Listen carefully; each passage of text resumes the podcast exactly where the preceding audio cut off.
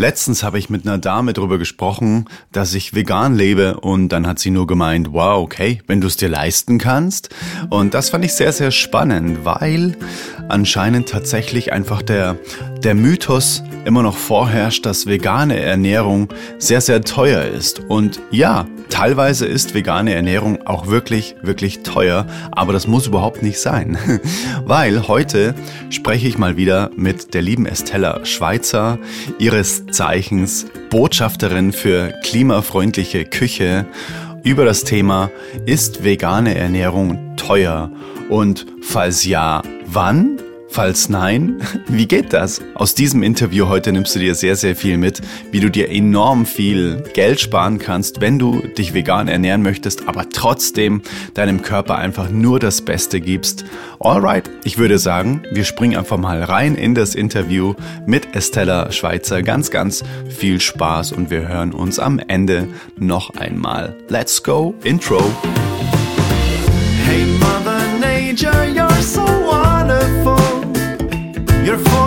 Full of wonders overall. You are the oldest soul. Money, money, money, money. Vielen Dank, dass ihr zugehört habt. Ich hoffe, ihr konntet euch viel mitnehmen. Hallo? Ja, es ist wieder soweit. ich sitze hier mit Estella zusammen. Es ist wieder ein neuer Monat. Estella ist ja einmal im Monat hier im Podcast. Und wir haben uns heute das Thema ausgesucht oder vielmehr uns die Frage gestellt, ist vegane Ernährung teuer? Weil das kommt oft, wenn ich über vegane Ernährung oder erzähle, dass ich mich vegan ernähre, wow, okay, krass. So nach dem Motto, wenn du dir das leisten kannst, nicht schlecht, weil es ja schon echt teuer, wenn du dann immer in den Bioladen gehst und wenn du da dies und das kaufst und so weiter. Das ist ja schon mit ganz schönem Invest verbunden. Mhm. Und wir haben uns ja vorher mal so ganz kurz zwischen Nuss und Tee und Datteln unterhalten, ähm, was, denn das, was überhaupt, was es bedeutet. Was bedeutet denn teuer? Und nach dem Motto, wenn wir nicht in die Ernährung, also in, in das, was unsere Körper mh, nährt und mit Energie versorgt, investieren, in was denn dann? Wo ist denn dann die Energie in Form von Geld gut aufgehoben, wenn nicht da? Und da lass uns einfach mal einsteigen. Schön, dass du da bist. Oder schön, dass ich bei Schön, dir sein darf. schön, dass wir dieses Thema aufdrei- äh, aufgreifen, weil es, glaube ich, tatsächlich ein Thema ist, was viele Menschen in Bezug auf nicht nur auf die Ernährung beschäftigt. Ähm, auch Menschen, die, keine Ahnung, regelmäßig Geld ausgeben für Meditationskurse, für Yoga-Reisen, für ähm, beim Fitnessstudio ist es ein bisschen anders, würde ich sagen. Irgendwie ist es völlig legitim, Geld nur für Fitness auszugeben, aber für so Achtsamkeitsgeschichten, Fürs mentale Fitnessstudio. genau, fürs mentale Fitnessstudio wird es eben genauso thematisiert, glaube ich, wie bei Ernährung. Und ja gut, schauen wir uns jetzt mal den Bereich Ernährung vor allem im Detail an. Ist vegane Ernährung wirklich teurer als konventionelle? Ist eine große Frage, über die ich auch super, super gerne mit, mit Freunden, Bekannten, mit Menschen im Allgemeinen diskutiere. Und ist Ernährung an sich, wie viel darf Ernährung kosten? Also ist Ernährung ein, ein teures Gut oder wo liegt die Gewichtung so dessen, wofür wir Geld ausgeben? Ähm, letztendlich sind die Preise, die vegane Ernährung oder ist der Preis, den eine pflanzliche Ernährung kostet im Vergleich zu einer konventionellen Ernährung, wahnsinnig schwer zu bemessen, weil die echten Lebensmittelkosten der konventionellen Ernährung bezahlen wir nicht, wenn wir einkaufen, gängigerweise. Also es fließen äh, aus agrarpolitischen Gründen seit Jahrzehnten unheimlich viel Subventionen in die Landwirtschaft, in die konventionelle Landwirtschaft und auch in die Tierhaltung. Das heißt, ein tierisches Produkt, so wie es im Supermarkt liegt, ist oft im Vergleich zu einem pflanzlichen wesentlich günstiger. Also es gibt dann so Sonderangebote, was weiß ich, drei Rostbratwürste jetzt im Sommer zum Preis von 1,99 und daneben irgendwie in der Gemüseabteilung vorne die, äh, die tollen Heidelbeeren handgepflückt bei einem Biobau auf dem Feld, da kostet ein 100 Gramm auch 1,99 oder ja, 1,50 meinetwegen. Und dann sind in der 250 Gramm Schale, also hat man halt mit so einer 250 Gramm Schale Heidelbeeren mehr Geld ausgegeben, als man für drei Würste ausgegeben hätte. Und das ist natürlich nicht der reelle Preis, das zu erzeugen, sondern es ist einfach der verfälschte Preis, der durch die Subventionen einfach auf eine andere Art und Weise finanziert wird. Mhm, verstehe. Ähm, also aufgefangen wird, ne? Ja, Das, genau. was wir mehr zahlen würden, ähm, fängt uns quasi lieberweise der Staat auf, oder? letztendlich ja, der Staat, der Also quasi einfach Steuerzahler. der Steuerzahler, der, die Allgemeinheit, die Gesellschaft. Ähm, und diese Subventionen fließen deswegen, weil man versucht hat, Bauern oder einfach Landwirte darin zu unterstützen, weiterhin Landwirtschaft zu betreiben. Also das sind ja politische Entscheidungen, die sind viele, viele Jahrzehnte alt. Das ist nichts Neues. Aber es gehört überdacht, zumal wir heutzutage auch wissen, dass diese Subventionen in einen Bereich laufen, der gleichzeitig einen noch viel größeren Kostenfaktor verursacht, nämlich verschmutztes Wasser, ausgelaugte Böden, ähm, Flugimport von Tiernahrungsmitteln und so weiter und so fort. Also wir haben quasi die Subventionen für ein Lebensmittel, dessen Erzeugung teurer ist als die Erzeugung von pflanzlichen Lebensmitteln, mit der Konsequenz, dass zu der Erzeugung des tierischen Lebensmitteln auch noch viel mehr Ressourcen verbraucht werden, die ja letztendlich auf der Un also in der Bilanzierung des Ungleichgewichts auch nochmal aufgedeckt werden müssen. Ja, ja. Da gibt es eine ganz spannende Kampagne vor wenigen Wochen, ein paar Monaten, hat, glaube ich, Penny mal so eine Aktion gelauncht und haben quasi neben den Pre Preis, der für Lebensmittel, in dem Fall waren es im Discounter, tatsächlich verlangt wurde, den Preis ähm, deklariert, der theoretisch verlangt werden müsste, wenn man die durch die ähm, Erzeugung verursachten Seiteneffekte auch noch berechnen würde. Das war total spannend. Ja, Das ist komplex dann am Ende alles. ist super komplex. Ja, krass. Also ähm, bedeutet, wenn man diese Subventionen umverlagern würde auf auf was? Auf pflanzliche, auf pflanzliche ähm, Lebensmittel oder auf, ähm, auf Biolandwirtschaft oder auf was müsste man sie ähm, sinnvollerweise umlagern, sodass quasi die, ich sag mal, gesundheitlich, ethisch korrekten Dinge günstiger werden würden. Und auch umwelt, äh, ökologisch richtigen Dinge Ja. äh, günstiger werden würden. Ich denke mir, man, am besten wäre es vielleicht, sie erstmal einfach wegzulassen. Ne, die Subventionen einfach rauszuziehen aus dem Markt, damit der echte Preis verlangt wird. Also dass, dass quasi überall Naja. ähm, auf alle Lebensmittel bezogen ein reeller, ein reeller Preis, zu dem der Anbieter das, das Lebensmittel, sein Produkt anbieten, nur anbieten kann, um auch adäquat daran zu verdienen.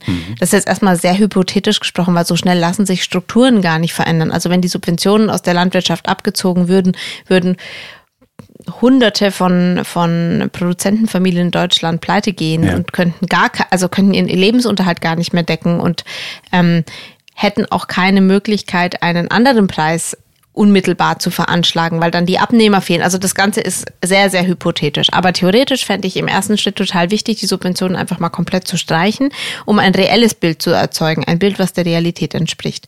Und dann diese Gelder, die übrig bleiben, möglicherweise in Bildungsarbeit zu stecken, um darüber aufzu, aufzuklären, äh, wie Hintergründe in der Lebensmittelherstellung bestellt sind, damit Menschen einfach einen besseren Einblick haben und besser verstehen, was sie unterstützen, je nachdem, wo und wie sie einkaufen. Das wäre zum Beispiel, fände ich schon mal ein total wichtiger Punkt. Ähm, ja, um auch aufzuzeigen, wo entstehen tatsächliche Kosten und in welch, wie hängen die zusammen. Ja. Mhm, spannend. Ähm, Und- was, mhm. was, sag du. was wären da Wege, ähm, so, so Bildungspolitik zu betreiben?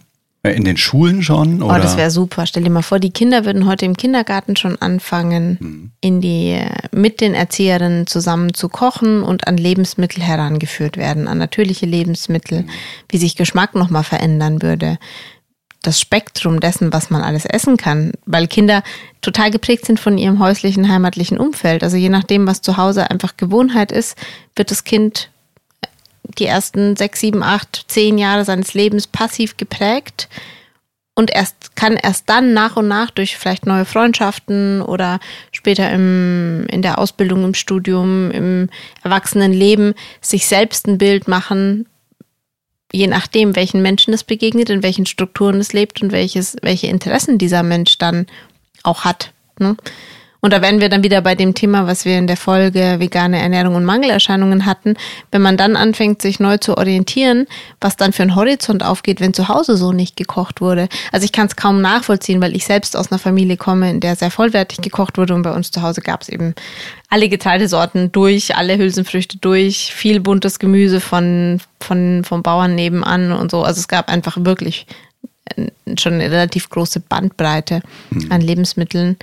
Ähm, Willst du mir jetzt sagen, dass die Milchschnitte nicht alles abdeckt? Die Milchschnitte, nee, das haben wir ja schon abgehandelt, dass die Milchschnitte nicht alles abdeckt.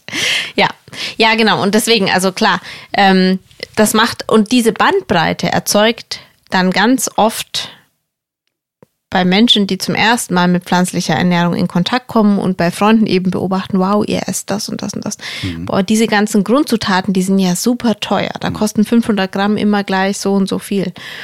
Und da entsteht wieder ein verfälschtes Bild, mhm. weil beim Einkauf von 500 Gramm Gemüse als drei-, vierköpfige Familie, da isst man das halt auf eine, einer Mahlzeit auf. Mhm. Beim Einkauf von 500 Gramm Fleisch isst man den bezahlten Betrag in der Regel auch in einer Mahlzeit auf. Aber beim Einkauf von 500 Gramm Kichererbsen zum Beispiel oder auch Vollkorngetreide, Hirse, da isst man als vierköpfige Familie maximal die Hälfte auf einmal auf weil es eben erstens mal sind diese Zutaten sättigender, die mhm. quellen sehr stark auf beim Kochen mhm. und sie werden ja auch nicht als Monoprodukt verzehrt, sondern meistens in Kombination mit anderen Beilage. Produkten. Genau. Mhm. Und ähm, dadurch entsteht ein ganz verfälschtes Bild, weil wir quasi, ich sage jetzt einfach mal einen 100 Gramm Wert, einen 100 Gramm Preis vergleichen, ohne zu bedenken, wie viel verzehre ich von dem Lebensmittel. Wie lange es hält dann auch, ne? Ja, genau. Also wie lange spielt wie lang, da auch mit rein. Wie lange habe ich es zu Hause, genau. bis es dann wieder aus ist und ich was Neues kaufen genau, muss. Ne? Ja, genau. Ja, verstehe ich total. Ja, spannend. Und das macht einen großen Unterschied. Und genau. Und ich glaube, dass, also wenn, wenn wir jetzt davon ausgehen, dass im optimalen Fall Menschen ähm, sehr vollwertig und abwechslungsreich pflanzlich kochen und sich ein bisschen mit Vorratshaltung auseinandersetzen, dann kaufen die einmal im Monat groß ein, je nachdem eben wie viele Personen der Haushalt hat und wie welche Mengen gekocht werden. Aber sie kaufen eben in größeren Zeitabständen auf Vorrat bestimmte trockene Getreidesorten, Hülsenfrüchte, ähm, Nüsse, Trockenfrüchte und so weiter. Mhm und ver verzehren davon aber jeden Tag immer nur kleine, kleine Mengen ne, in verschiedenen Mahlzeitenkombinationen mhm. aufgeführt. Dann gibt's irgendwie noch frisches Obst und Gemüse dazu. Und unterm Strich ist der Wareneinsatz pro Mahlzeit sicherlich vergleichbar mit dem Wareneinsatz pro Mahlzeit einer konventionellen Mahlzeit oder nach unserem gewohnten Denken, wo ich vielleicht eher punktuell einkaufe, aufs Mal weniger Geld aufgebe, ausgebe, aber dafür halt häufiger weniger Geld ja, ausgebe. Genau, ja. mhm. Das ist so eine Sache, die mir dabei immer wieder auffällt. Mhm. Natürlich sind manche pflanzlichen Produkte e- einfach sehr viel teurer als wenn man sie jetzt nicht kaufen würde. Also, ähm, weiß nicht, das Glas Nussmus hat einfach seinen Preis. Mhm. Ähm, und theoretisch hätte der hochwertig produzierte Käse, also ich möchte jetzt nicht Nussmus mit Käse vergleichen, weil der Einsatz ist ganz unterschiedlich, aber ein hochwertiges produziertes Handwerksprodukt tierischer Art hätte auch seinen Preis. Nur leider ist das nicht das, was wir als Maßstab serviert bekommen, hm. weil die Menschen, die bei Ernährung eben vielleicht aus welchen Gründen auch immer ähm, so sehr aufs Geld achten, sind selten die, die die ganz hochwertigen tierischen Produkte kaufen und auch wissen, wow, da steckt auch ein Handwerk dahinter, eine Kulturgeschichte, ein Lebewesen. Mhm. Und wenn ich es schon esse, dann gebe ich auch echt das nötige Geld dafür aus, um zu sichern, dass ähm, der Hintergrund mhm.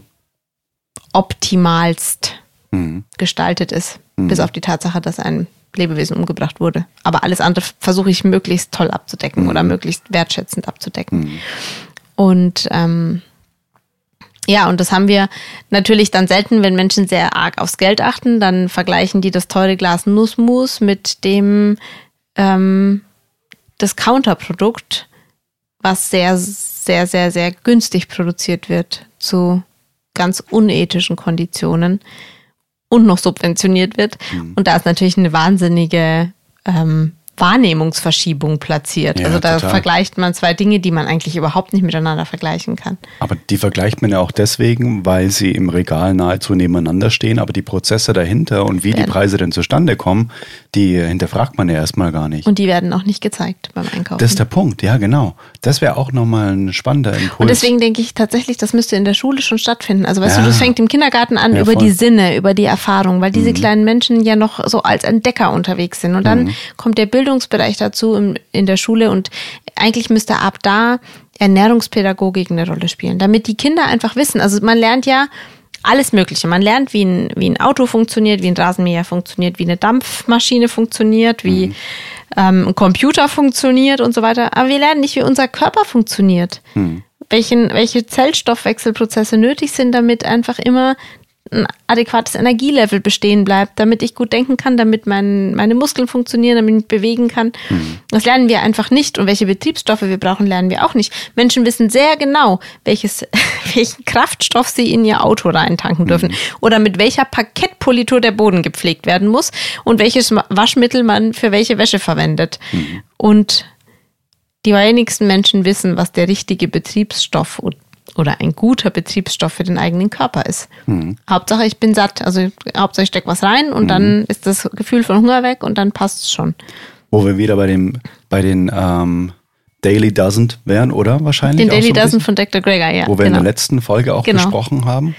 Ähm, Genau, so- er sowas- hat die Betriebsstoffe definiert, die Sowas ganz meinst gut du, sind. ne? Ja, genau. Mhm. Ja, genau. Ganz Und genau. sowas müsste eigentlich wirklich jeder im Schlaf um drei Uhr in der Früh geweckt werden, dann so, okay, pass mal auf, zähl mir ganz kurz mal Auf die täglichen was Du- brauchst Dutzend du täglich? Nährstoffe auf. Genau. Ähm, oder und Nähr, Nährstoffe sind es gar nicht, weil es kommt ja auch ähm, Lebensmittelgruppen.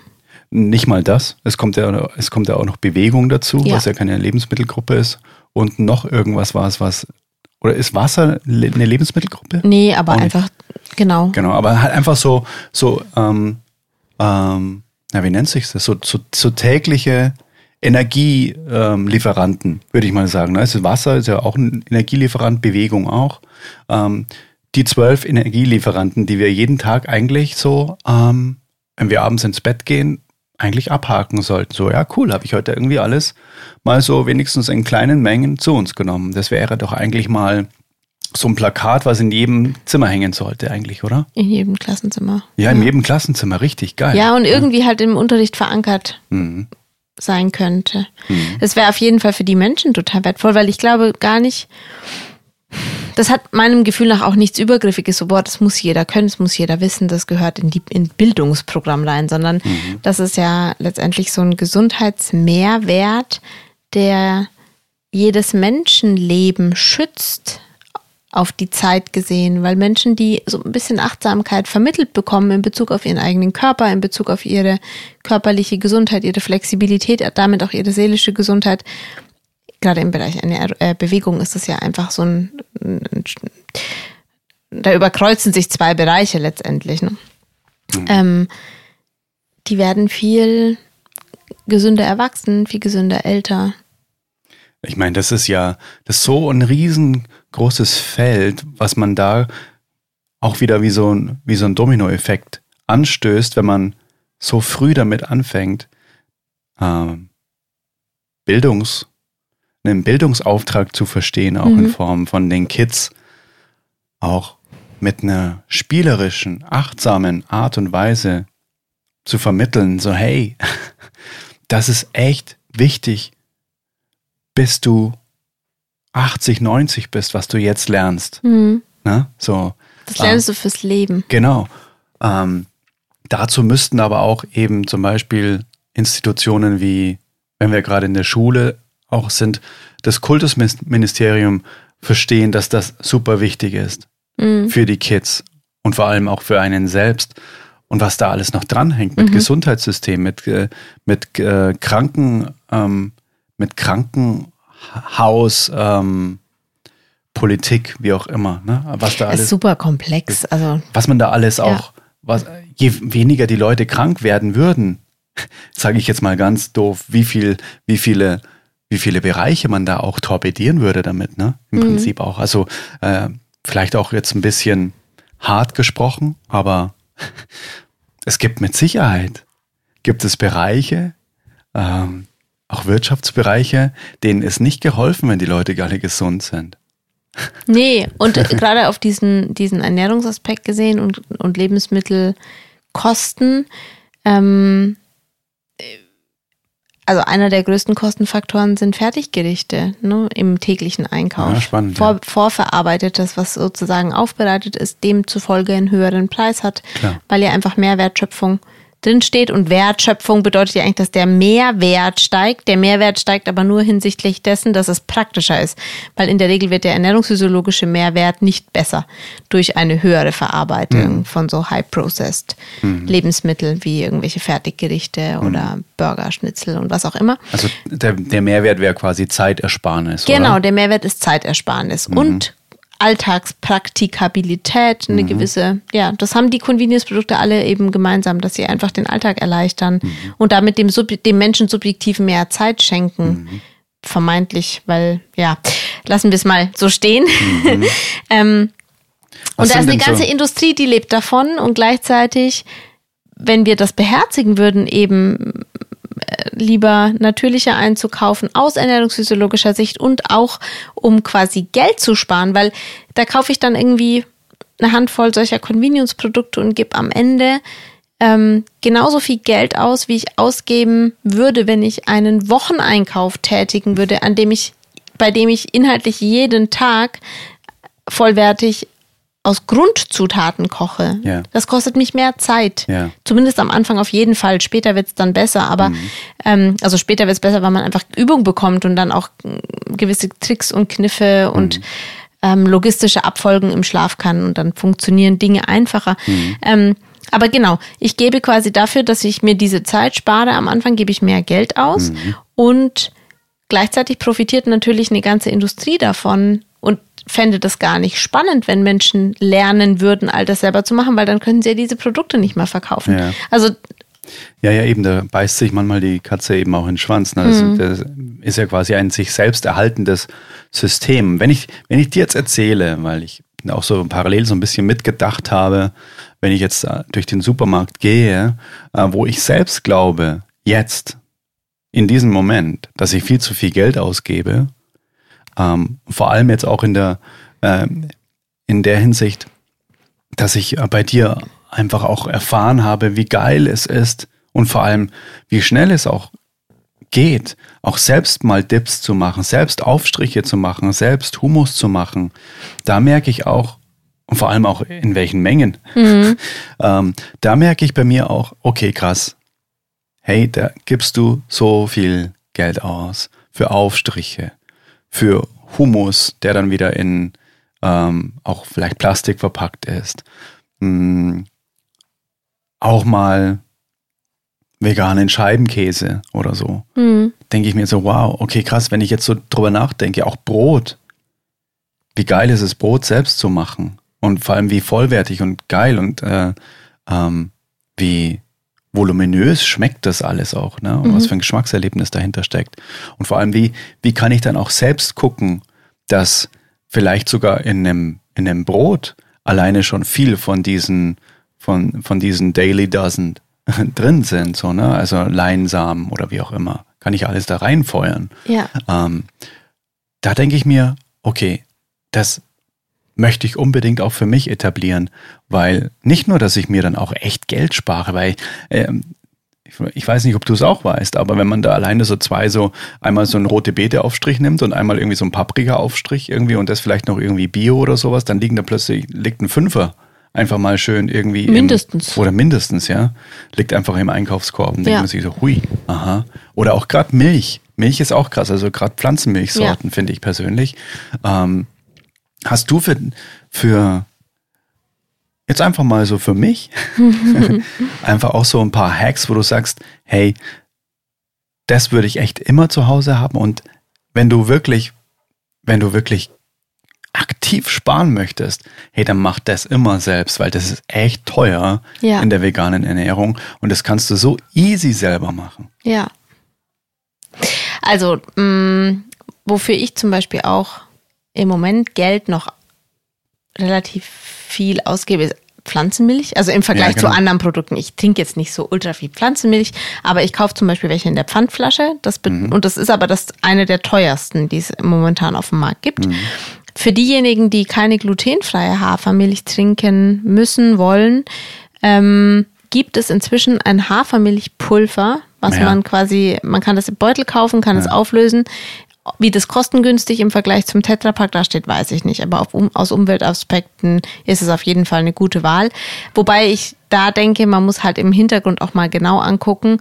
Ähm, wir versparen dann quasi den Tetrapack als Verpackungsmüll und gleichzeitig braucht aber dieses Pflanzenmilchpulver, was ja auch eine, eine Vorverarbeitung hat, Ja. wahnsinnig viel Energie in der Herstellung. Ja, genau. Also es sind so ein bisschen so Ambivalenzen, die damit auftauchen, wenn ich so darüber spreche. Ja. Aber gut, wir wollten zu den Hacks.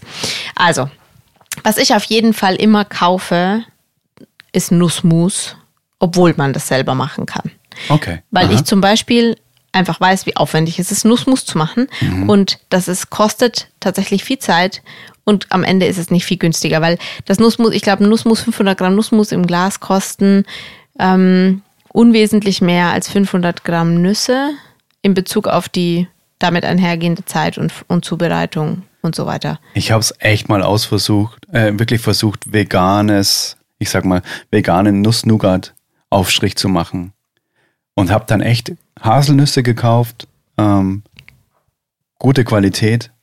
Hey, und das war hinterher sack viel teurer, als wenn ich es einfach nur wirklich im Glas kaufe. Ja, weil du natürlich eine ganz andere Gewichtung dann Genau. hättest. Also schau mal, wenn du, wenn du einen konventionellen Nuss-Nougat-Aufstrich kaufst, auch im Bio-Bereich, ähm, sind ja 80 Prozent, ach nein, das ist zu viel, aber vielleicht 50 Prozent des Glases ist Zucker und irgendein gehärtes Fett, gehärtetes Fett und Kakao und dann erst kommt prozentual die Nuss mit ins Spiel.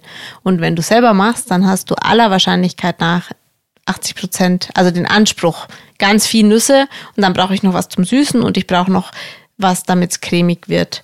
Und dann ist es ein bisschen anders gestaltet. Verstehe. Da habe ich aber tatsächlich ein paar Rezepte, wo es viel, viel einfacher geht. Okay, geil. nee, und das, das Krasse ist, du musst halt die Nüsse auch erst rösten. Also das heißt, wenn du Nussmus selber machen möchtest, Ah, ja, ja. mit einem ganz konventionellen Hochleistungsmixer, das ist ein Paradoxon in sich, weil ein ganz konventioneller Hochleistungsmixer ist ein Hochleistungsmixer. ähm, nicht, dass jetzt hier die Zuhörerinnen denken, ich werde überheblich und ginge davon aus, dass in jedem Haushalt so ein Gerät steht. Aber ja, man braucht einen Hochleistungsmixer. Man muss die Nüsse vorher rösten und zu Hause funktioniert es auch tatsächlich am allerbesten mit Macadamia, Haselnüssen, Mandeln und vielleicht noch mit Erdnüssen. Wobei die Erdnuss und die Cashew eigentlich so einen geringen Fettgehalt hat, dass es einfach nicht gut emulgiert. Also man, man kriegt es nicht so weich und cremig. Es ist am Ende eine andere Konsistenz wie ein gutes Nussmus aus dem Handel. Also da gebe ich gerne Geld aus. Ähm, was mache ich sonst nicht selber? Ich mache zum Beispiel Tofu und Tempeh nicht selber. Natürlich könnte man Tofu, also Sojamilch, theoretisch könnte man Sojamilch selbst machen, dann könnte man den Tofu auch selber daraus gerinnen lassen. Hab ich auch schon Oder mal gemacht. bei Tempeh zum Beispiel die Hülsenfrüchte, Tempeh, Kidneybohnen, Kichererbsen selber kochen, pressen, mit einem Pilz fermentieren oder beimpfen und dann diese Fermentation anleiern und reifen lassen. Das sind mir Prozedere, also auf Prozess und der Aufwand dahinter ist mir persönlich zu groß, das mache ich nicht. Wo ich mir das Geld aber auf jeden Fall spare oder nur aus Neugierde zu Produkten greife, um dann kulinarisch mal wieder was Neues auszuprobieren, sind definitiv Humusse aller Art. Ähm, Für mich ist Hummus ja Aufstriche. immer eigentlich nur Kichererbsen und seitdem ich bei dir war, wusste ich auch, Hummus ist nicht zwangsläufig immer eine Kichererbse. Hummus ist, Hummus ist wie Tempo. Also, Ah, genau. verstehe. Hummus ist eigentlich klassischerweise ein Gericht aus, der, aus, der, aus dem orientalischen Raum, aus der libanesischen und arabischen Küche auf der Basis von Kichererbsen. Und zwar gekochte Kichererbsen, die richtig lang gekocht werden. Und dann ist es tatsächlich so, dass die, dass in den Ursprungsländern wird die Menge der Kichererbse mit ungefähr der gleichen Menge Sesammus ähm, ganz fein püriert. Also Hummus hat unheimlich viel Sesammus mit dabei. Sehr viel Kreuzkümmel, sehr viel, dann auch noch ein bisschen Olivenöl, sehr viel ähm, Knoblauch, ein bisschen Zitrone und so. Ähm, und in unserem Sprachgebrauch ist der Begriff von Hummus im tatsächlichen als tatsächliches Kichererbsenhummus. Inzwischen so ein Begriff, der, der Pürees, also der solche Massen aus anderen Hülsenfrüchten beinhaltet. Und theoretisch, wenn das Geschmacksprofil Kichererbse, Zitrone, Olive, Knoblauch ein etwas mit abgedeckt ist, aber die Basis zum Beispiel pürierter Kürbis oder Karotte, dann sprechen wir landläufig auch von Kürbishummus, Karottenhummus, ähm, ja, weil wir einfach quasi die, die cremige Masse beschreiben und nicht mehr das Ursprungsgericht. Wie eben beim Tempo-Taschentuch. Ja, ja, also verstehe. alle Taschentücher heißen Tempo, aber es sind nicht alle Tempos. Ja, genau. Und Kenn das auch würde ich auf jeden Beispiele. Fall immer, ja? Erzähl. Föhn. Aber Föhn kann das Handgerät sein zum Föhnen und der Föhn der Wind. Aber sonst kenne ich keinen Föhn. Nee, Föhn, Föhn ist quasi einfach so ähm, eine Beschreibung von einem Haartrockner. Aber ursprünglich ist, ist quasi Föhn einfach war mal ein Modell von A, AEG. Ja, oder Plexiglas. Plexi ist die Firma. Normalerweise heißt es Acrylglas. Ach, geil. Ja, okay, gut. Ja, siehst du, dies kannte ich jetzt beide nicht. Mhm. Und bei Föhn fällt mir, fallen mir eben drei andere Assoziationen noch ein. Der, der Wind, Der der, Wind. absteigende heißt Föhn. Und ein Föhn haben bedeutet Mhm. auch ähm, durch den Wind zu sein. Also ne, es gibt ja dann verschiedene Assoziationen. Stimmt. Witzig, okay. Okay. Gut, zurück zum Hummus. ähm, genau, Hummus würde ich immer selber machen, aus verschiedenen Gründen. Und vor allem als allerersten den kulinarischen Grund. Hummus, gekauftes Hummus schmeckt meiner Meinung nach nicht. Außer man kauft es beim Araber. In, also und dann Ja. haben wir diese Plastikverpackung, von der du sprachst, wenn du jetzt irgendwie in einen türkischen Supermarkt gehst Ja. oder ähm, ja, in einem Takeaway ein echt originales Hummus kaufst, das schmeckt richtig gut, weil die machen das ja auch traditionell. Oftmals ist es aber leider so, dass im Lebensmittelhandel, also gerade in Supermärkten und so weiter, das, was man dann da in Gläsern oder Plastikverpackungen abgepackt bekommt, von der Zutatenzusammensetzung her viel zu viel Sonnenblumenöl oder Rapsöl beinhaltet. Und viel zu viel Zucker. Es schmeckt immer so süß. Zucker und dann auch noch zu viel Säure, so ein Säureregulator ist da mit drin. Und erstens mal gehört in ein Hummus, an erster Stelle stehen Kichererbsen, an zweiter Stelle kommt die Fettkomponente, Sonnenblumen oder Rapsöl. In ein Hummus gehört kein Sonnenblumenöl rein, sondern wenn dann Olivenöl. Und außerdem muss an zweiter Stelle, wenn ein Hummus gut schmecken soll, immer stehen oder Sesammus und nicht Öl. Vielleicht an letzter Stelle irgendwo hinten Öl. Solange weiß ich das auch noch nicht, dass ähm, quasi die Zutatenliste auf jedem Produkt hinten gestaffelt ist nach wie viel ist denn Nach der was- prozentualen Gewichtung. Genau, doch. wie viel ist denn drin? Das heißt Ja. quasi, wenn irgendwo ganz vorne Zucker steht, Dann weiß ich auf jeden Fall, dass ich es wieder zurücklegen sollte. meisten Zucker drin, ja. Erstaunlich viel oft, ne? weil man dann denkt, äh, in dem Produkt. Und das Oberfiese ist, manchmal steht Zucker an zweiter Stelle. Und wenn du die Zutatenliste dann komplett liest, hast du aber Zuckeräquivalente. Das heißt, du hast dann Zucker, dann oder Rübenzucker, dann kommt vielleicht noch Mascarpone-Zucker, weil es ein Werbegag ist, oder Kokosblütenzucker, weil es ein Werbegag ist, das eben auch, dann steht vorne auf der Packung drin mit Kokosblütenzucker. Der ist aber gar nicht der einzige Zucker, sondern noch ein anderer. Das ist jetzt nur sinnbildlich gesprochen. Und dann kommt noch irgendwie so eine andere Komponente hinten dran geschoben, Glucose-Fructose-Sirup oder ähm, was auch immer. Also, ne, die sind ja manchmal auch aufgespalten. Aber ja, okay. Genau, also Hummus würde ich auf keinen Fall kaufen, außer in der Not, aber in der Regel mache ich das selber erstens mal, weil es wirklich so viel kostengünstiger ist und weil es auch so viel besser schmeckt. Kannst du mal so einen ganz normalen Prozess ähm, beschreiben, wenn du jetzt selbst Hummus machst? Nehmen wir an, wir nehmen jetzt wirklich mal, wie du, wie du letztens gemacht hast, weiße Bohnen. Ja, Wie ist denn da so ungefähr die Zusammensetzung? Wie viele weiße Bohnen nimmst du das dann auch? Weil Okay. wir haben sie letztens auch gehabt, Ja. dass dann auch am Ende so viel in dem Mixer ist, dass der da auch, dass der das, Das auch richtig gut. vermixt, Ja. weil ansonsten, wenn man so wenig reintut, dann schleift das Ding unten am Boden. also das war's. ja genau, wenn du für einen Ein-Personen-Haushalt Hummus machen möchtest und auch nur zwei, drei Tage welches essen magst und sagst ja, ich will jetzt aber nicht irgendwie die ganze Woche nur Hummus essen, damit ich diese Menge leer bekomme, dann würde ich es mit dem Pürierstab machen. Aha. Ne, dann wird es nicht ganz so weich und cremig, aber auch wirklich sehr gut. Also ein leistungsstarker Pürierstab, der macht auch ein mega gutes Hummus. Und dann kannst du auch kleinere Mengen machen. Und ähm, es gibt die, wie sagt man da, die High-End-Variante, weiße getrocknete Bohnen zu kaufen, die über Nacht einzuweichen, Ja. dann abzugießen, Ja. in frischem Wasser zu kochen mit Natron und zwar so lange, bis sie freiwillig zu Hummus werden, bis sie zerfallen beginnen. Also du, ich koche Hülsenfrüchte so lang, dass ich quasi dann schon sehe, dass die, die Kichererbsen oder auch die weißen Bohnen, dass die echt so matschig werden und so Okay. auseinanderfallen. Und dann wird dieses, dieser Kochtopf wird, und zwar, ich koche sie mit so viel Wasser, dass der Wasserspiegel nur unwesentlich über den Hülsenfrüchten steht. Also, dass es quasi nicht in ultra viel Wasser kocht. Dann lasse ich das zur Hälfte abkühlen, damit man es einfach auch gut verarbeiten kann. Und dann arbeite ich mit denen weiter. Und für all diejenigen, die sagen, das ist mir zu aufwendig, man kann einfach auch Ki Kichererbsen oder weiße Bohnen oder Kidneybohnen, was auch immer die Basis sein soll, im Glas oder in der Dose kaufen. Und dann mache ich im Alltag ähm, meistens einfach eine, ein Glas, das sind circa 240 Gramm Hülsenfrüchte. Die gieße ich ab, spritze die einmal ab, weil dieses Wasser, in dem die konserviert sind, relativ viel Salz enthält auch. Also Ja. zur Konservierung halt. Ja. Und der Salzgehalt ist ein bisschen zu hoch dann. Mm. Und dann gebe ich die in den Mixer und Kurz- Kurze Zwischenfrage. Ja. Das Wasser, das du abgießt, ja, wenn du die Bohnen selbst kochst, ist es verwertbar oder ist es einfach äh, im Gu- Ausguss dann? Nee, das Wasser, das, in dem ich die Bohnen koche, das gieße ich in dem Fall nicht ab. Weil, also das gieße ich, deswegen, ich koche die so weich, wenn ich dann anfangen würde abzugießen, würde ich total viel von schon so eine milchige, cremige Flüssigkeit auch mit abgießen. Das heißt, was ich mache, ist, ich weiche die ein über Nacht und dann gieße ich das Wasser komplett ab und koche sie mit frischem Wasser auf. Und durch Ich den meine, das Einweichprozess, nochmal? das wird mit püriert. Da kommen wir jetzt gleich drauf. Also abgießen meinte ich jetzt in den Abfluss oder in einen Behälter? Nein.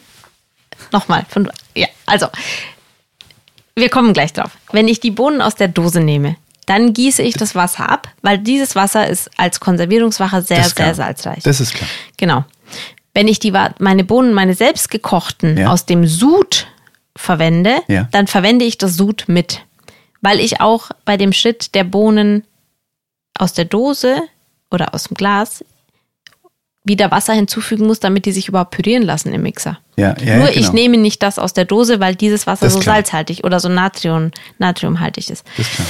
Ähm, genau, so. Das heißt, wenn ich, wenn ich jetzt die abgegossenen aus dem Glas nehme, dann muss ich im Mixer wieder ein bisschen Wasser hinzufügen, damit die sich überhaupt pürieren lassen. Und das ist auch der erste Schritt. Nur Bohnen und Flüssigkeit. Ohne Sesammus. Vielleicht schon mit Zitronensaft und den Gewürzen, theoretisch. Hm. Ich, ich Wenn muss die Frage jetzt nochmal stellen. Jetzt warte. Es ich gibt nämlich zweimal abgießen. Es gibt ja einmal in der Nacht einlegen Ja. mit dem Wasser Ja. und einmal dann kochen in frischem Wasser nochmal. Und was behältst du?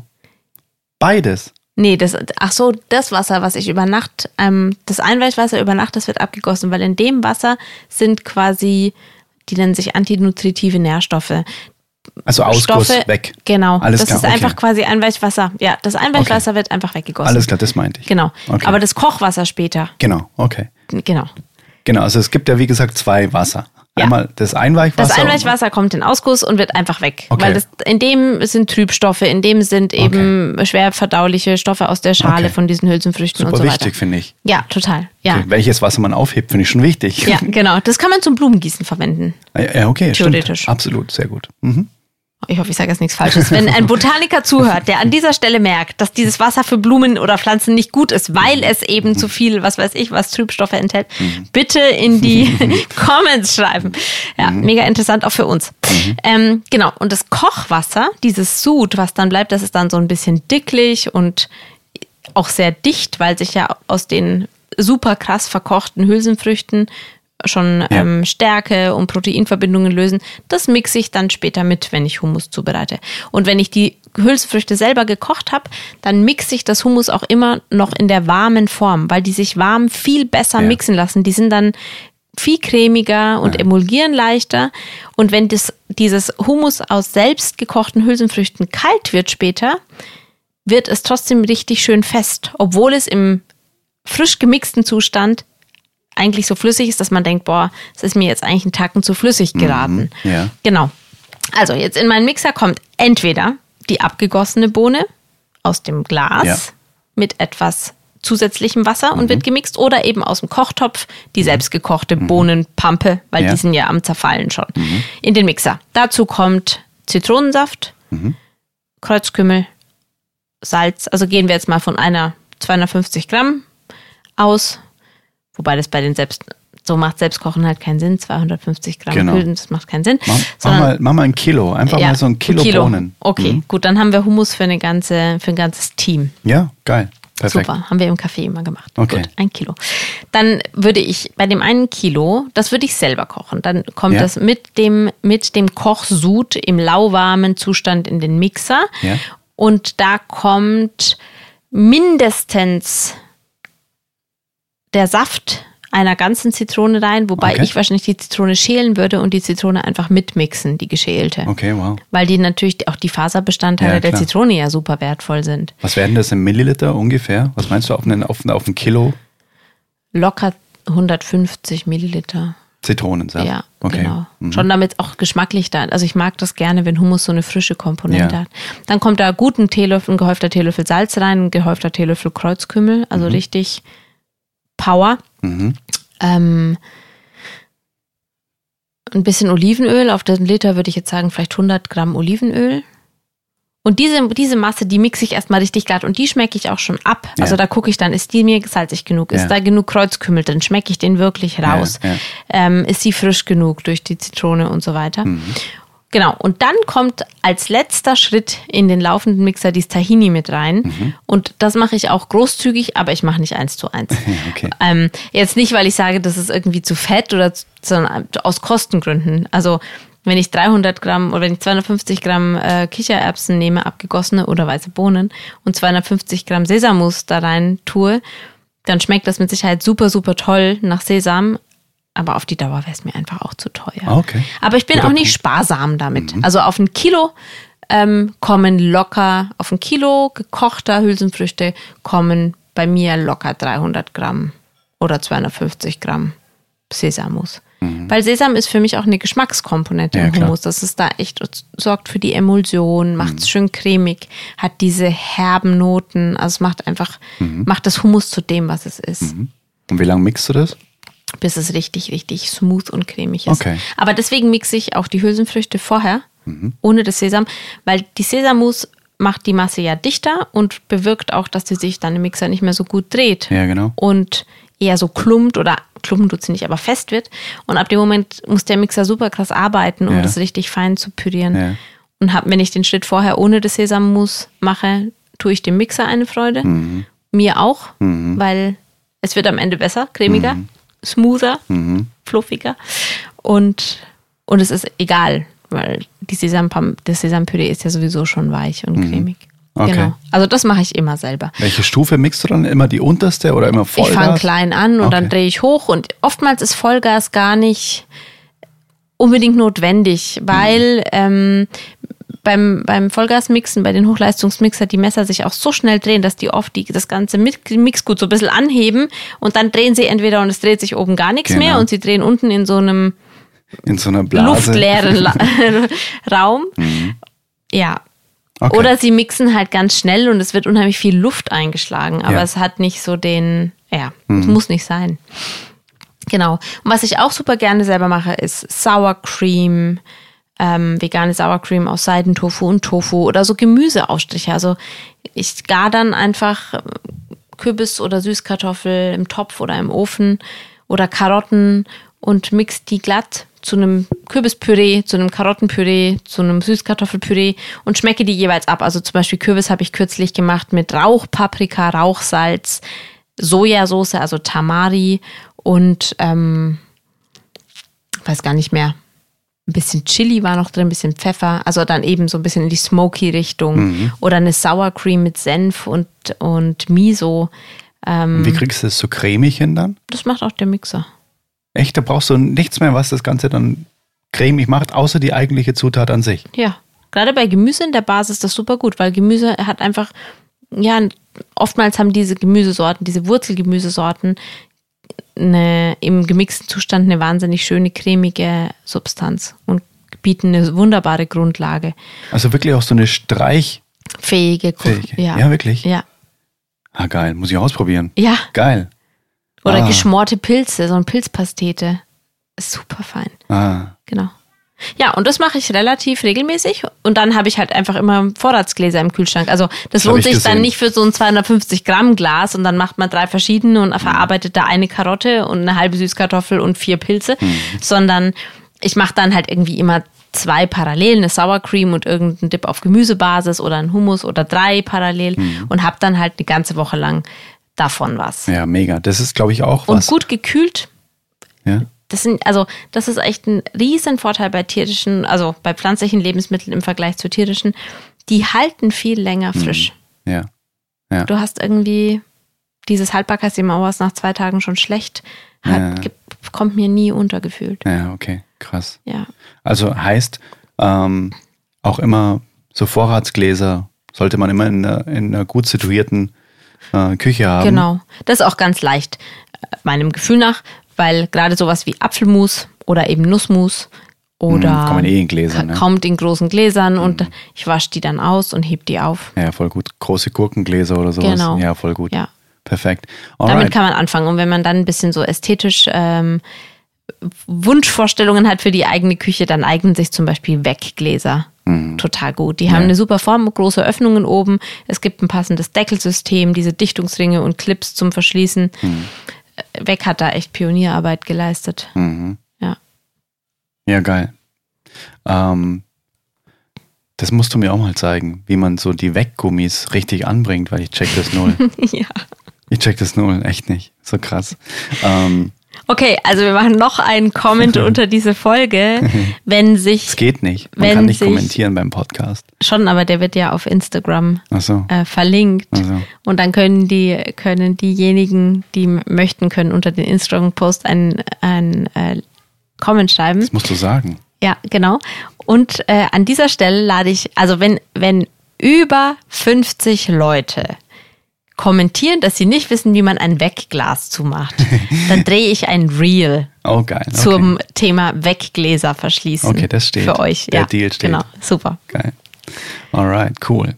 Also, ähm, das ist auf jeden Fall ein richtig krasser, äh, eine richtig krasse Stellschraube bezüglich, ähm, ist vegane Ernährung teuer, ja oder nein, je nachdem, wie viel man eben bereit ist, auch mal in vielleicht sogar großen Mengen einfach selbst die Sachen zu machen, die man gerne isst. Zum Und Beispiel hat, ja. Aufstrich, äh, Hummus, ähm, was, was schlägt da nochmal in die gleiche Kerbe deiner Meinung nach, wo man sagt, oder wo du sagst, du weißt, dass man dafür echt viel Geld ausgibt und das ist echt nicht schwer, das selbst zu machen.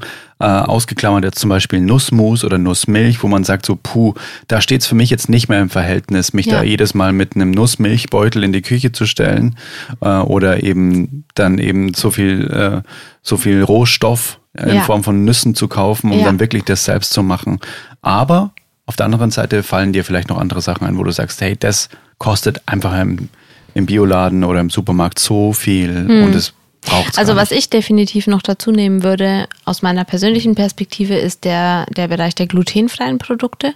Also gerade glutenfrei in Kombination mit veganen, aber glutenfreie Produkte auch per se. Also glutenfreies eingeschweißtes Brot, Kekse. Ähm, und das trifft ja auf den veganen Bereich so ein bisschen mit zu, nur dass Brot ganz oft kein Punkt ist, der im veganen Bereich so teuer ist.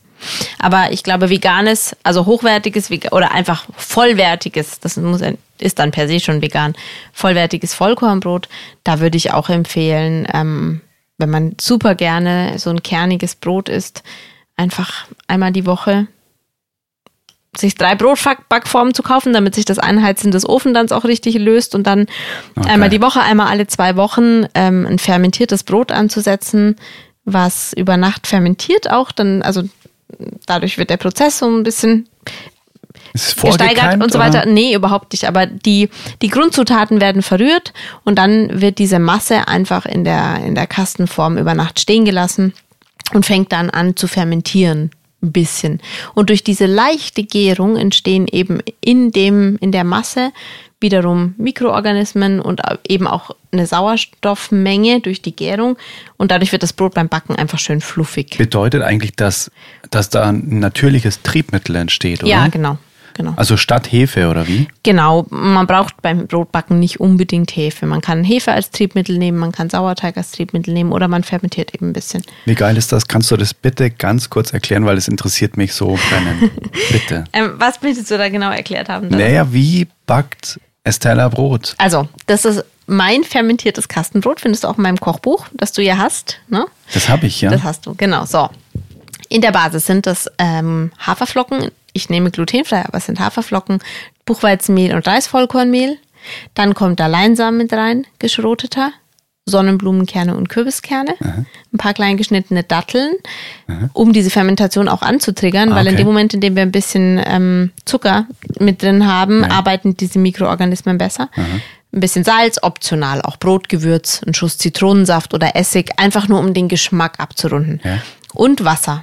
Und diese Menge, also diese Mischung, diese, ich mische erst immer alles trocken zusammen, dann und Natron ein bisschen. Das Natron verfällt ja, bis das Brot in den Ofen kommt. Aber das Natron macht das Milieu in diesem, Ja. in dieser Masse etwas basischer und damit wachsen auch die Mikroorganismen besser und ja, genau. So, und dann wird es verrührt, also diese trockenen Zutaten mit der entsprechenden Menge Wasser verrührt. Dann fülle ich das, das gibt eine relativ barzige Creme, die fülle ich in so eine Kastenform mit Backpapier ausgelegt. Und dann lasse ich das bei Zimmertemperatur für acht Stunden stehen. Und was fermentiert dann? Und dann beginnen quasi, da beginnt einfach, passiert einfach Gärung. Also wir haben ja überall Bakterien Ja. auf unserer Haut, Ja. auf allen Oberflächen, auch mit Sicherheit auf allen Oberflächen von diesen Lebensmitteln, die da in dem Brotteig gelandet sind und so weiter. Und diese Bakterien vermehren sich, die, die teilen sich, die fangen an zu arbeiten und dabei entsteht Sauerstoff. Und das ist im Grunde, und, und natürlich fangen die an, die fangen zu, an zu arbeiten, aber die vermehren sich nicht einfach, die müssen ja auch was essen. Das heißt, die fangen an, die Komponenten, die in diesem Brotteig, in dieser Masse drin sind, vorzuverdauen. Das ist ja eigentlich Fermentation. Also der, das, die Mikroorganismen beginnen, einen Verdauungsschritt uns vorwegzunehmen, der Deshalb gleichzeitig. ist es verträglicher für uns. Genau. Und dadurch werden Ach, das mehr solcher Mikroorganismen und die brauchen wir auch wieder in unserem Darm. Es sind ja die gleichen quasi. Also das ist Fermentation im Sinne. Die Idee hinter Fermentation ist eine Aufbereitung. Wie Wow. bei Kochen quasi durch Hitzeentwicklung schon eine Aufspaltung stattfindet, findet bei Fermentation diese Aufspaltung statt in Form von Mikroorganismen, die schon mal anfangen zu verdauen für uns. Wow. Genau. Und am nächsten Morgen heize ich den Ofen ganz heiß vor und dann schiebe ich dieses Brot in den Ofen und lasse es entsprechend backen. Einfach noch ganz normal in der Kastenform lassen, in der es auch quasi fermentiert. fermentiert hat, genau. Und dann Wow. wird's darin gebacken. Wie lange? Auf welcher Temperatur? Richtig heiß am Anfang, also der Ofen wird richtig vorgeheizt, so heiß er kann, auf 200 oder 220 Grad. Mhm. Dann schiebe ich das rein und Umluft oder was? Umluft. Und habe unten im Ofen ein, äh, ein Gefäß oder auch ein Blech, ähm, auf das ich dann parallel dazu, dass ich das Brot hineinschiebe, heißes Wasser schütte, damit da drin auch mal richtig Dampf entsteht. Dann mache ich den Ofen schnell wieder zu. Reguliere die Temperatur auf circa 170, 180 Grad und lasse das Brot bei 180 Grad Umluft mit dieser Startertemperatur, die die Krume Ja. auch ausbildet, ähm, für 50 Minuten in der Form backen. Und dann hebe ich es mit dem Backpapier aus der Form heraus und lasse es nochmal 15 Minuten außerhalb der Form zu Ende backen. Auch vor allem, dass sich die Krume einfach gut ausbildet und das so richtig schön Aha. fest wird. Ah, okay. Du löst es dann aus der Backform raus, wo ich schon hebe das mit Backpapier. dem Backpapier raus. Man kann das Backpapier ja hochheben und Ja. dann hat man das Brot automatisch mit. Genau. Das, genau. Also du legst die Kastenform mit, mit äh, Backpapier aus. Ja, Okay. Genau. Also anstatt einfetten. Genau. In Mhm. dem Fall ja. Meine Erfahrung ist also, wenn man diesen Schritt machen möchte, dass man das eben heraushebt und außerhalb der Form weiterbackt, ist es besonders vorteilhaft, das he einfach heben zu können. Theoretisch könnte man es ja auch stürzen dann, aber im heißen Gebäck in heißer Form zu stürzen hat immer das Risiko, dass es auch zerbricht. Mhm. Ja. Und bei Hefebroten zum Beispiel habe ich jetzt erst kürzlich gemacht, die habe ich dann einfach nicht außerhalb der Form gebacken, sondern einfach die gesamte Backzeit in der Form. Da fette ich dann die Form auch und backe es einfach in der Form und ähm, Mhm. es wird auch gut. Ja. Theoretisch, wenn man Backpapier sparen möchte oder eben diesen Müll vermeiden. Mhm. Ja, dann- genau. Ja, Wow. genau. Probiere ich unbedingt aus. Ja, genau. Und das finde ich ist zum Beispiel gerade in glutenfrei, also gerade weil, weil dieses Brot lässt sich eben auch glutenfrei backen, wenn man glutenfreie Haferflocken verwendet. Oder im Fall, dass man Hafer auch glutenfrei verträgt, einfach die, die Flocken Buchweizen nimmt und dann die Mehle ein bisschen anders zusammensetzt. Dazu gibt es ultra viele Ideen in meiner Gluten-Free Masterclass, Geil. wie man das äh, anderweitig gestalten kann. Ähm, das ist auf jeden Fall ein ries, eine wahnsinnige Kostenersparnis, weil diese glutenfrei ist nicht nur für Menschen interessant, die tatsächlich eine Unverträglichkeit oder Sensibilität haben, sondern es ist für die Nahrungsmittelindustrie auch ein riesiger Markt im Moment, Verstehe. weil man diese Produkte, also das ist ja eine Zielgruppe, die darauf angewiesen ist, das Produkt zu kaufen oder meint, sie sei darauf angewiesen, das Produkt zu kaufen.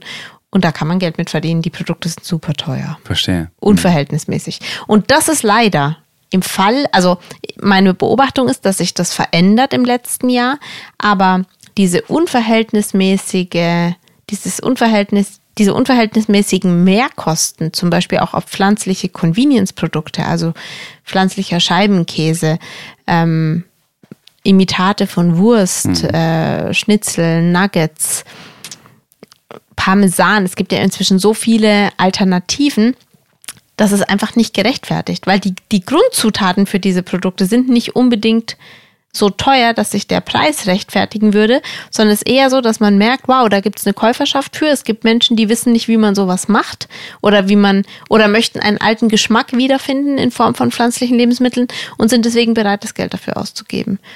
Und dadurch entsteht natürlich so eine Kostenfaktor. Ja. Super spannend. Hast du jemals so Convenience-Sachen ausprobiert?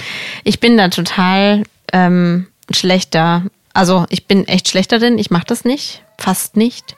Ich bin immer ganz froh, wenn Freunde von mir dann mal irgendwie sowas kaufen, wie so einen veganen Parmesan oder kürzlich hatte ähm, ein guter Freund hatte veganen Gouda zu Hause oder dann irgendwie ja bei den tierischen Produkten wie jetzt zum Beispiel Fleischersatz, also Burger Patties und so, es reizt mich auch null. Ich mag den Geschmack nicht. Wenn wir wir haben kürzlich mal- wir haben also gegrillt tatsächlich und dann und genau, und Freunde haben gekocht und haben so einen Auflauf gemacht mit ähm, Hühnchen, Hühnchenfleischimitat aus dem Aldi. Also es gibt irgendein Produkt. Und es war so krass, weil ich habe wirklich da drauf gebissen und dachte, das kann nicht sein. Das ist. Und ich habe ich hab die Entwicklung nicht mitbekommen in den letzten acht Jahren, weil ich einfach selber nicht die, die das Klientel dafür bin. Mich haben die Produkte nie gereizt, die quasi der, den Ursprung darstellen und die nachgemacht werden wollen. Und mich reizt auch das Imitatprodukt nicht. Aber als in meiner Rolle, in, als Coach, als Beraterin und so weiter, wäre es ja total wichtig, ich könnte bessere und schlechtere Produkte empfehlen und auch Empfehlungen geben, wenn ich jetzt irgendwie genau ein Produkt kaufen möchte, was, viel, was wie Philadelphia Frischkäse schmeckt, welches vegane Produkt soll ich nehmen? Und ich denke dann immer so, äh, keine Ahnung, weiß ich nicht. Ja. Ja, verstehe. Okay. Ja, aber ich probiere es, also wenn ich es irgendwo zu probieren bekomme und eben nicht selber die ganze Packung kaufen muss und dann auch zu Hause habe, weil meistens will ich es einfach auch nicht essen, weil mir die Zutatenliste nicht gefällt. Okay, spannend. dann, ähm, dann probiere ich diese Dinge gerne, weil ich super spannend finde, was, was die Technik in dem Fall, also die, La- die Lebensmitteltechnik kann. Also, Wenn du so ein. Convenience-Produkt umdrehst, ja. was passiert dann ähm, in deinem, äh, mit deinem Wissen zusammen, Mhm. äh, in, deine, in deinen Gedanken, wenn du was liest? zweierlei Dinge. Also mir gefällt einfach oft nicht, dass ähm, so viel Fett verarbeitet ist, so viel Zucker verarbeitet ist. Ähm, und ich dann anhand der Zutatenliste rauslesen kann, dass es halt einfach, ja, nicht minderwertige Rohstoffe sind, aber es sind nicht die Dinge, von denen, also mit denen ich meinen Körper nähren möchte. Also diese ganzen veganen Käsesorten zum Beispiel enthalten einfach an erster Stelle Kokosöl oder halt einfach in großer Menge Fett. Das ist die Trägersubstanz. Auch spannend, weil in einer Diskussion mit einem Allesesser würde zum Beispiel an dieser Stelle, könnte es gut passieren, dass man gemeinsam vom Kühlschrank steht sagt, hey, guck mal, ich habe einen Gouda gekauft, den vegan. Und dann sagt der, guckt sich die andere Person, die, die vielleicht liebend gerne echten Gouda isst, guckt sich die Zutatenliste an sagt, boah, so ein Scheiß, der besteht ja nur aus Fett.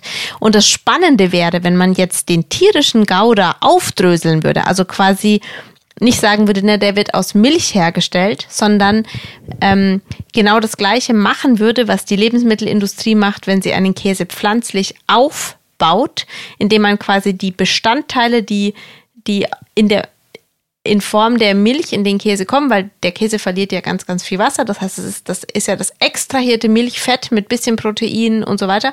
Wenn man das täte und genauso aufdröseln würde, an erster Stelle so und so viel Prozent Milchfett, an zweiter Stelle so und so viel Prozent Casein, das ist eines der Proteine und an dritt und so weiter und so fort, dann hätte man eine ähnlich lange Zutatenliste mhm. wie bei diesen pflanzlichen Ersatzprodukten. Nur es ist nicht einsehbar. Nur es ist nicht einsehbar, weil wir das Ausgangsprodukt quasi aus einem, aus einer Quelle nehmen und das nie aufschlüsseln. Mhm. Genau. Deswegen, also das ist jetzt nicht per se schlecht, dass dieser Käse in der Basis aus einer bestimmten, aus einem Kokosöl, Mandelfett, was weiß ich, besteht, sondern es ist nur eher so, dass ich halt, dass ich einfach dafür keine Verwendung im Alltag habe, weil ich den wieder auf, also ich bin kein so ein großer Brotesser und wenn ich Brot esse, dann schmiere ich mir halt eben einen Hummus drauf oder eine mhm. Kürbiscreme.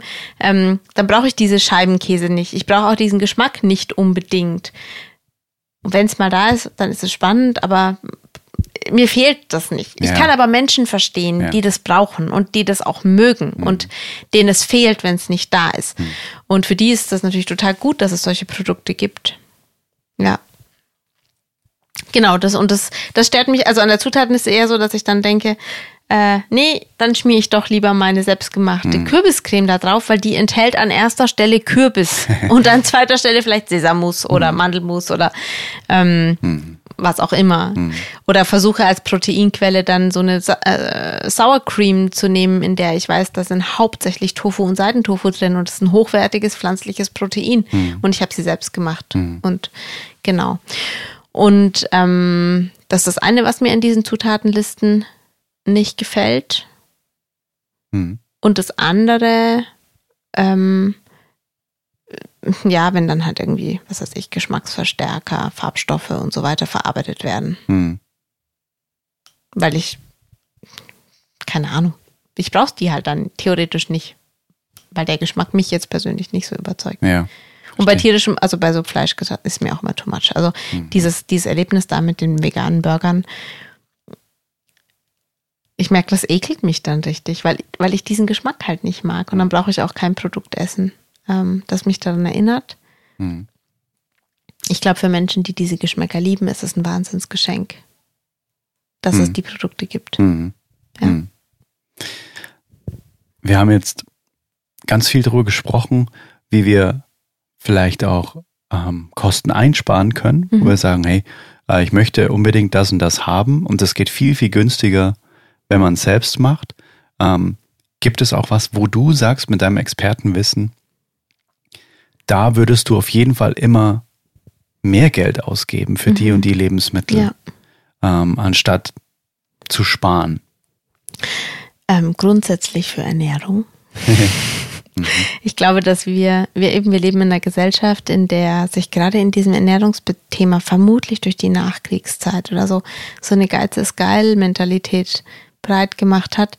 Und ich verstehe das insofern nicht, weil es nicht so ist, dass der, dass, der Deutsche oder der Gesellschaftsdurchschnitt in diesem Land, in dem wir leben, der sparsamste Mensch überhaupt ist, sondern es wird total gerne Geld ausgegeben für Kleidung, für Social Media, für Kosmetik, für, für Reisen, für Autos, keine Ahnung, wofür die Menschen gerne Geld ausgeben.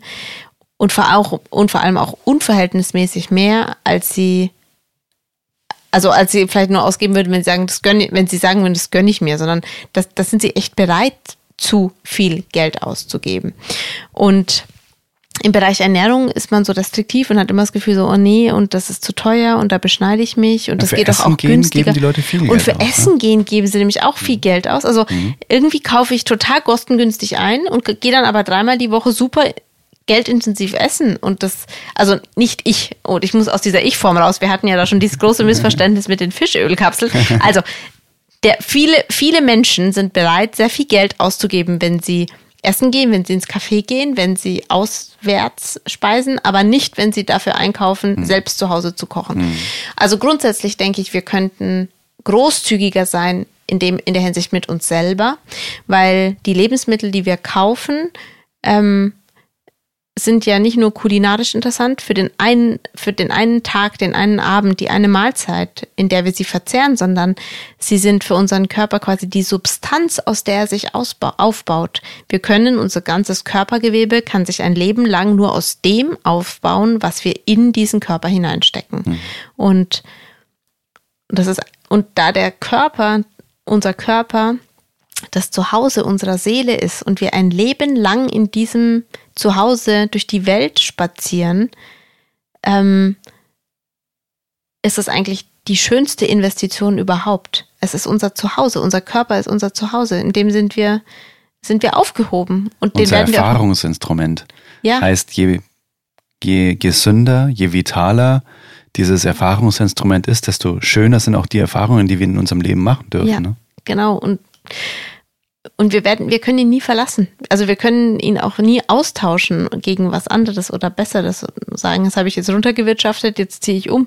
Es hm. funktioniert nicht. Hm. Und mit dem Bewusstsein wird für mich, ähm, werden für mich Nahrungsmittel so wertvoll, dass ich eben immer gerne Geld für Essen ausgebe. Mhm. Und grundsätzlich denke ich dann darüber hinaus, also für Menschen, die vielleicht auf der Ebene anders denken oder, oder diese, ja, vielleicht nicht so spirituell denken und trotzdem sagen, ja, schön und gut, aber hm, ähm, ist es für mich trotzdem so aus gesellschaftspolitischer, umweltpolitischer Sicht als Ganzheit auf diesem Planeten ist zum Beispiel, sind für mich Bio-Lebensmittel bezahlenswert, weil einfach auch unser, unser Planet, unsere Umwelt nur erhalten bleibt und, und für uns lebenswert bleiben wird, wenn, wenn biologische Landwirtschaft praktiziert wird und sich eben quasi auch diese Wertschöpfungskette immer wieder schließt und es ein Kreislauf ist. Ähm, mhm. Das ist zum Beispiel ist für mich total wichtig. Ja, und ansonsten für alles, was mir schmeckt, gebe ich gerne viel Geld aus. Also was ist in jedem Einkauf immer in deinem Korb? Ähm, wo du sagst, da ist es dir auch egal, was es kostet einfach.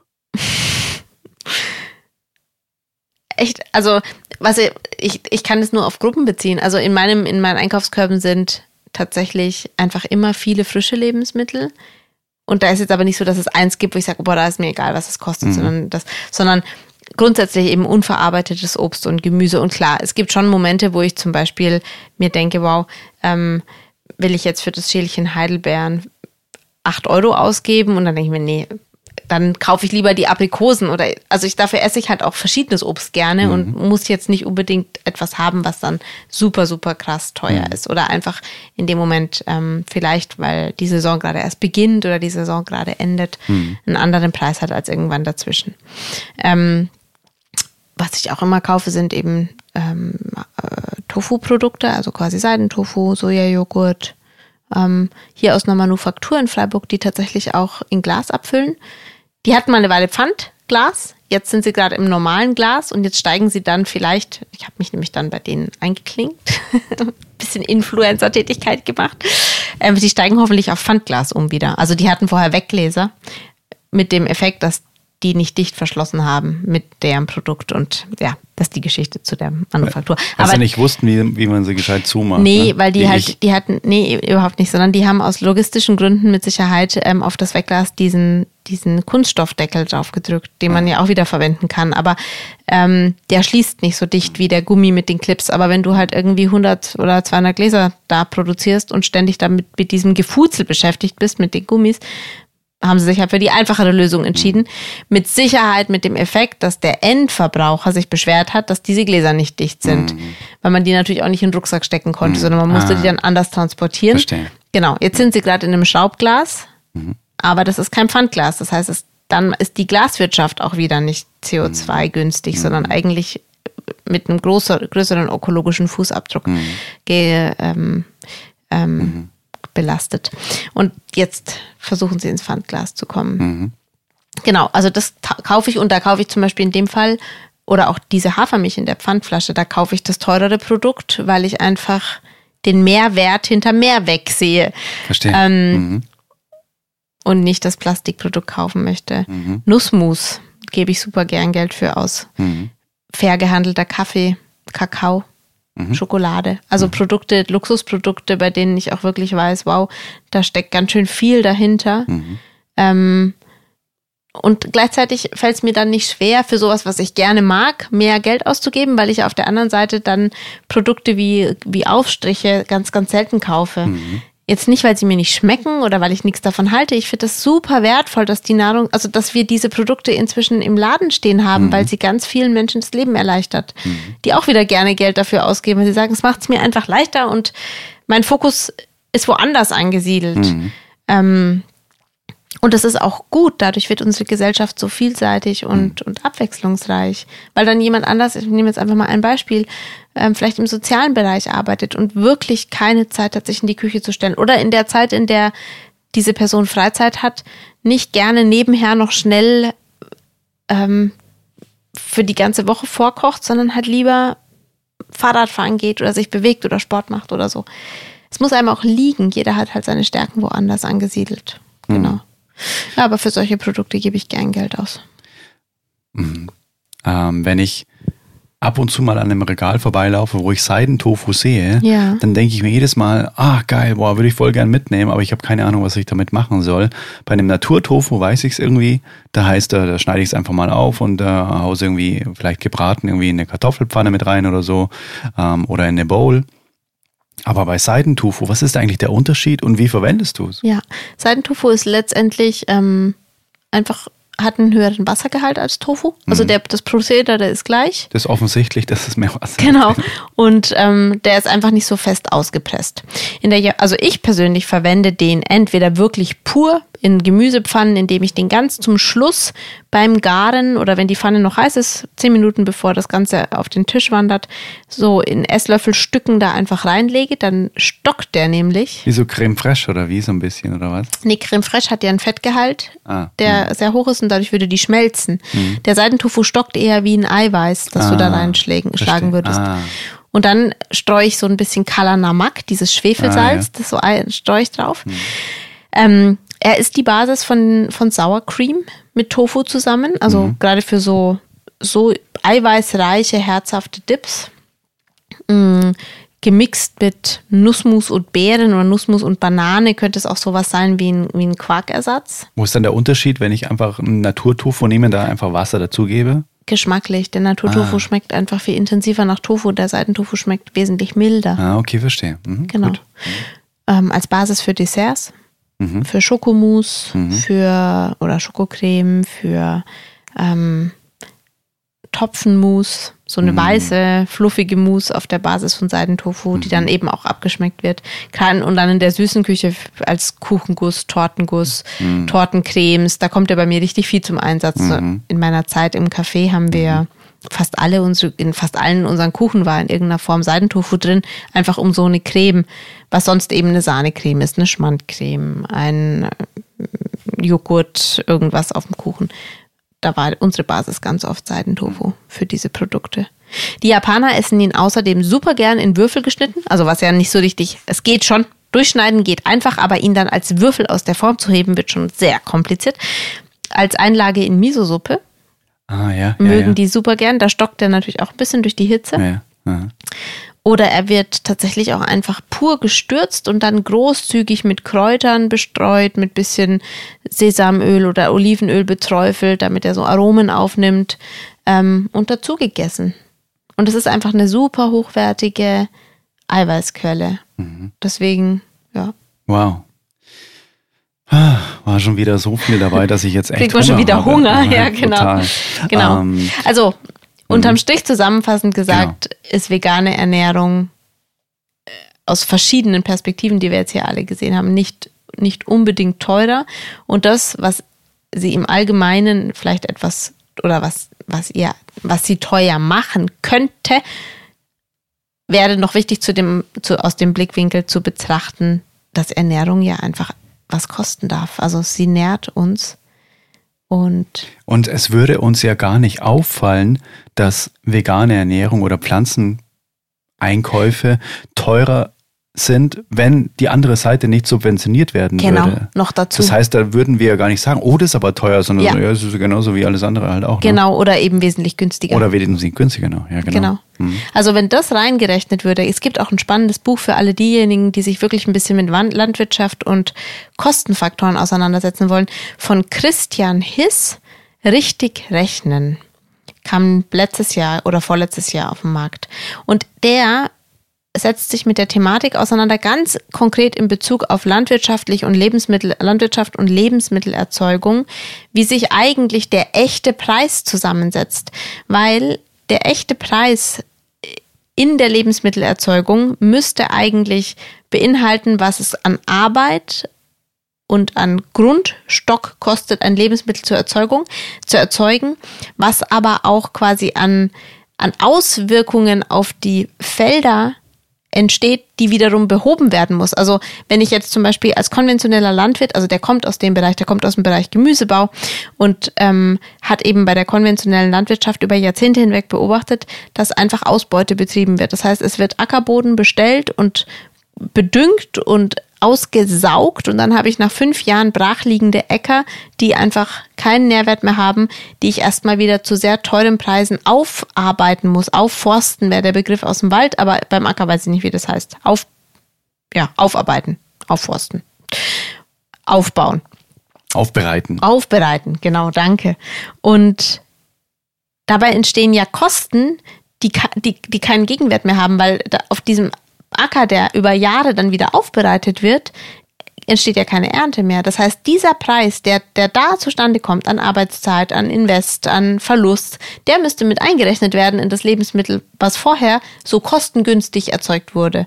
Genau. Und das ist mega spannend. Also, wenn man sich diesen Preis sozusagen auch immer überlegt bei jedem Lebensmittel, dann schließen sich nochmal ganz andere Kreise. Wow. wow. Deswegen auch die Dreifelderwirtschaft würde schon Sinn machen, dass Ja. du das da einfach mal immer ein Jahr liegen lässt, Ja. im dritten Jahr und dann mal wieder sich erholen lässt. Ne? Ja. Mit Weil- Gründung bepflanzt und den einen Genau, weil unterm Strich ist es dann eine Milchmädchenrechnung am Ende, oder? Ja. Es kommt wahrscheinlich unterm Strich auf selbe ra auf wahrscheinlich kommt es nicht mal auf selbe raus, weil dieses im, Nach, im Nachgang aufbereiten, also wenn ich mal was verloren habe, eine, eine Bodenfruchtbarkeit und damit auch eine Artenvielfalt und so weiter. Es ist ja nicht gesagt, dass ich das wiederherstellen Ja, kann. hm, verstehe. Mhm. Ja. Dem Risiko verbunden auch, dass es irgendwie Ja. gar nicht mehr wiederherstellbar ist. Genau. Dass es irreversibel das ist. Ja, genau. Hm. Ja, krass. Was gibt's für ein Fazit nochmal genau zusammengefasst bezüglich, ist vegane Ernährung teuer? Also wir haben gesagt, ähm, es würde uns gar nicht auffallen, wenn die Subventionierung nicht wäre. Ja. Und wenn du sagst, ähm, das Buch verlinken wir auch noch in den, in den Show Notes, wenn man das alles mal richtig rechnen würde, dann wäre vegane Ernährung sogar wesentlich günstiger am Ende noch. Mhm. Ähm, oder pflanzenbasierte Ernährung. Ähm, und dann kommt noch dazu, dass es auch meistens dann teurer ist, weil die Leute mit veganer Ernährung eben auch ganz viele Convenience-Produkte verbinden in Form von, ja klar, logisch, wenn du dir die Burger Patties da kaufen musst Mhm. und so weiter, na, das ist, würde ich nicht machen, das ist viel zu teuer. Oder wenn du dir eben den Scheibenkäse in vegan kaufst oder was weiß ich noch, oder die Aufstriche vegan kaufst oder Hummus oder was weiß ich. Also dass das am Ende teuer ist, und das schreibe ich auch, das stimmt, das ist teuer, ohne Mhm. Frage. Aber es muss überhaupt nicht sein, wie man gestern Abend bei dir gesehen hat, wie ja, reichhaltig und wie bunt so ein Essen aussehen kann, wo man sich hinterher denkt, wie geil war das denn? Und Mhm. das war jetzt mit Sicherheit nicht. Ja. Und ich möchte trotzdem die, ähm, die, die Freiheit dabei jedem lassen. Also ich, ich, der erste Satz, der mir einfiel, als du diese Frage gestellt hast, was ist unser Fazit unterm Strich? Mhm. Einfach die Frage, was bin ich mir wert? Ja. Mhm. Oder was bist du dir wert? Also wenn mir jemand sagt, boah, das ist mir viel zu teuer, dann kann ich auch wirklich nur die Schultern zucken und sagen, was bist du dir wert? Dein Körper, dein Wohlbefinden, deine Gesundheit. Voll. Einfach mal wirklich jetzt hier die Wahrheit auf den Tisch.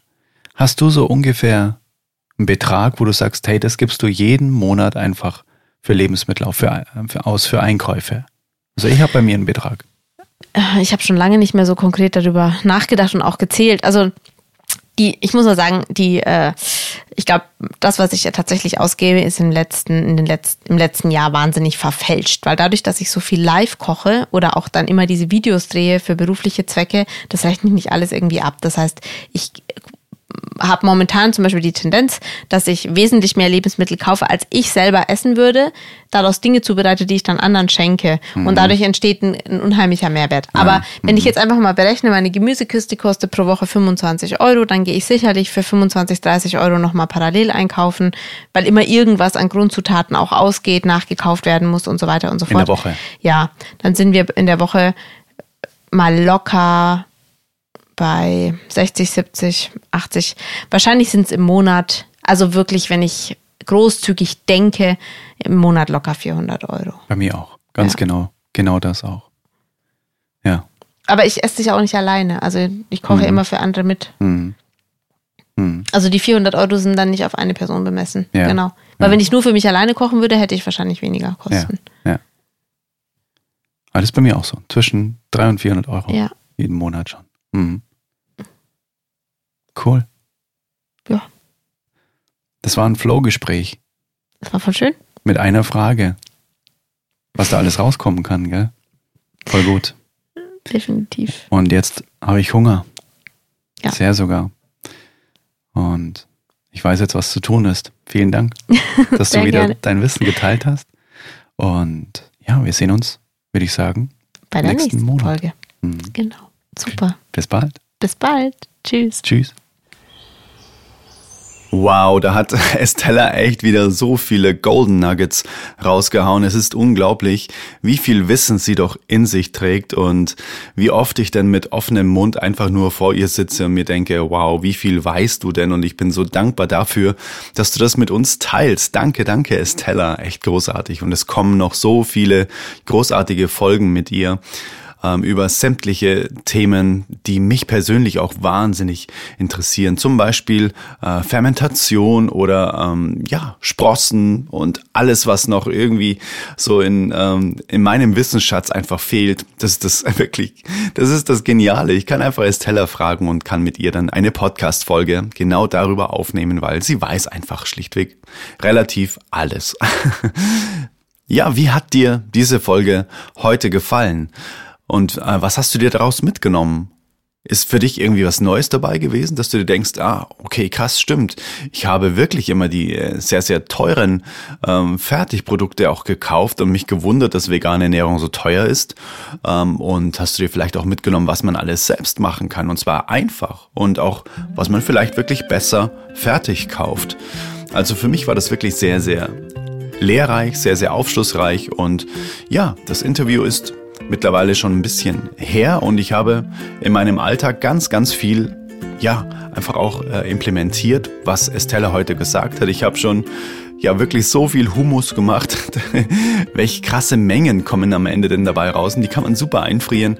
Und dann denke ich mir so, was hätte ich dafür jetzt bezahlt? So abgepackt. Unglaublich. Also das rentiert sich auf jeden Fall sehr, sehr.